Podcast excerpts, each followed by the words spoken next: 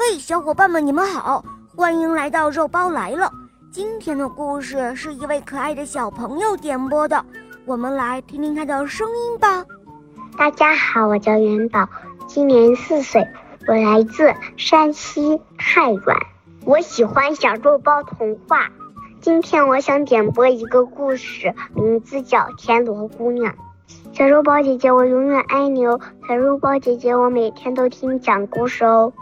谢谢小宝贝，肉包也爱你哦。下面我们就来收听你点播的故事吧，《田螺姑娘》。很久以前，在一个村子里，有一个孤儿，是好心的邻居们收养了他，才使他长大成人。小伙子长到二十来岁时，就在村边搭了两间茅屋，开始独立生活了。无论是谁家遇到困难，他都会热心的帮助。大家都夸小伙子是一个勤劳善良的好孩子。他每天都是早出晚归的辛苦耕种，但是忙了地里的活，就顾不上屋里的活。经常吃凉饭，还有剩菜。这天，小伙子干完活回家了，看到路边有一只很大很大的田螺，他出于好奇，就将这只田螺带回家，把它养在了水缸里。第二天，小伙子照旧到地里去干活了。可是当他回到家，准备做饭时，却发现。热腾腾的饭菜已经在桌子上摆好了，小伙子以为这是哪位好心的邻居帮他做的呢，可没想到，接连几天，小伙子干完活回到家，都能够吃到香喷喷、热乎乎的饭菜。于是，小伙子向邻居们道谢，可是邻居们都说不是他们做的。这一下，小伙子可纳闷了，他决定一定要弄个水落石出。这天早晨，小伙子又扛起了锄头，下地干活了。他没有等到傍晚，就早早的回来，躲在篱笆外面，他要看看这屋里会有什么样的动静。只见。一位美丽的姑娘从水缸里出来，忙着生火做饭。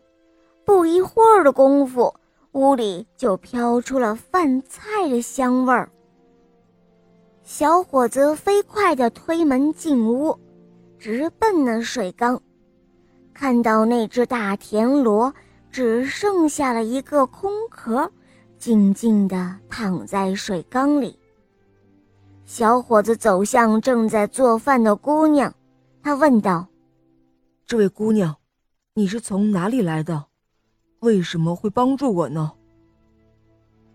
姑娘见小伙子突然闯了进来，她不知如何是好。她想回到水缸里，又被小伙子挡住了去路，只能说出实情了。原来。这姑娘是天上银河里的白水素女，因为玉皇大帝知道小伙子从小就没有父母，很同情他，还因为小伙子乐于助人，所以就派这个姑娘扮作田螺来帮助小伙子。田螺姑娘说：“我本来是想多帮助你几年的。”等你生活富裕了，娶了妻子以后，我再走。可是，你今天突然闯进来，知道了我的身份，我就不能在人间待下去了。小伙子听了之后非常后悔，他责怪自己的举动太鲁莽了，再三的请求田螺姑娘留下来。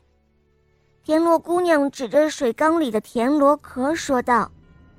我把这田螺壳留给你，你用它来盛粮食，就会有很多很多粮食出来。你就用这些粮食去帮助更多的人吧。他说完，忽然天空中刮起了一阵大风，接着就下起了大雨。风雨过后，田螺姑娘已经不见了踪影。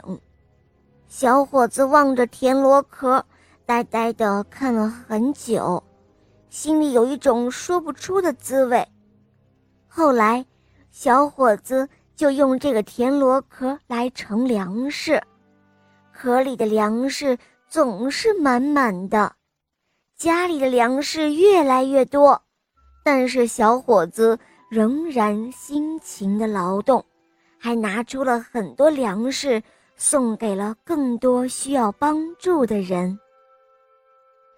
那些得到帮助的人都十分的感谢田螺姑娘，大家就建立了塑像，来纪念这位乐于助人的田螺姑娘。好了，小伙伴们。今天的故事肉包就讲到这儿了。